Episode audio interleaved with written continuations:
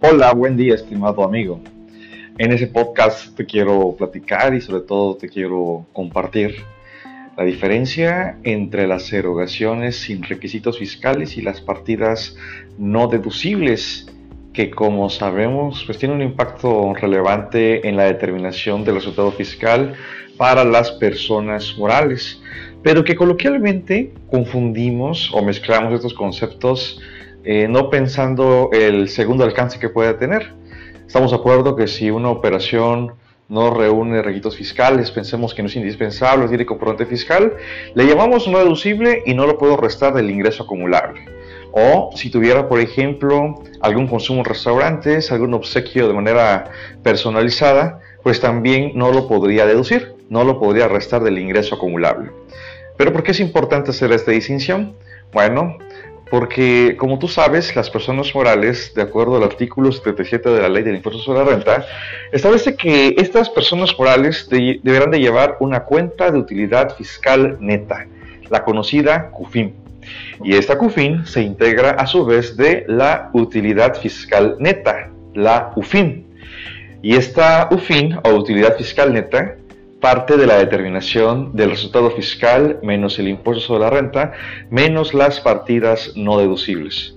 Quiero hacer un paréntesis porque como sabes, al momento de que una persona moral distribuye dividendos o utilidades, se debería de estar pagando el impuesto sobre la renta por dicha distribución.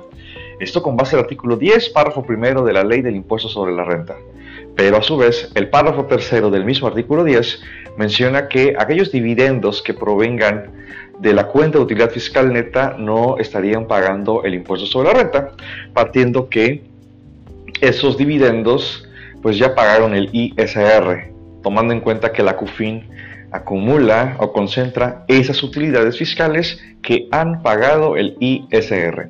Regresando entonces a nuestra determinación, resultado fiscal menos ISR menos partidas no deducibles. Yo podría, en el mismo sentido y en el mismo tenor, juntar ambos conceptos. Vamos a pensar alguna compra, alguna adquisición o gasto que no tiene comprobante fiscal, por un lado por 20 mil pesos y otro concepto 10 mil pesos por consumos en restaurantes. Son 30 mil pesos que en la determinación del artículo 9 del impuesto sobre la renta no podría deducir pero para efectos de la UFIN, que forma parte de la CUFIN. Y recordemos, la CUFIN indica la utilidad que ya pagó el ISR.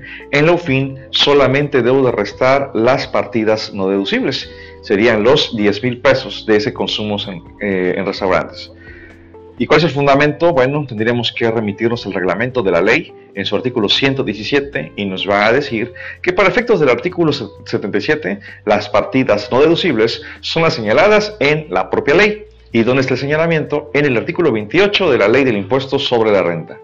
Es por ello que te invito a clasificar correctamente las partidas no deducibles del artículo 28 y aquellas que no reúnen requisitos fiscales, como cuáles, las que están en el artículo 25 de la ley del ISR, 27 de la ley del ISR, 29A, último párrafo del Código Fiscal de la Federación. Espero que este podcast haya sido de utilidad y te invito a que te suscribas a nuestro canal en Spotify y compartas esta cápsula, este podcast. Que tengas un excelente día. Hasta pronto.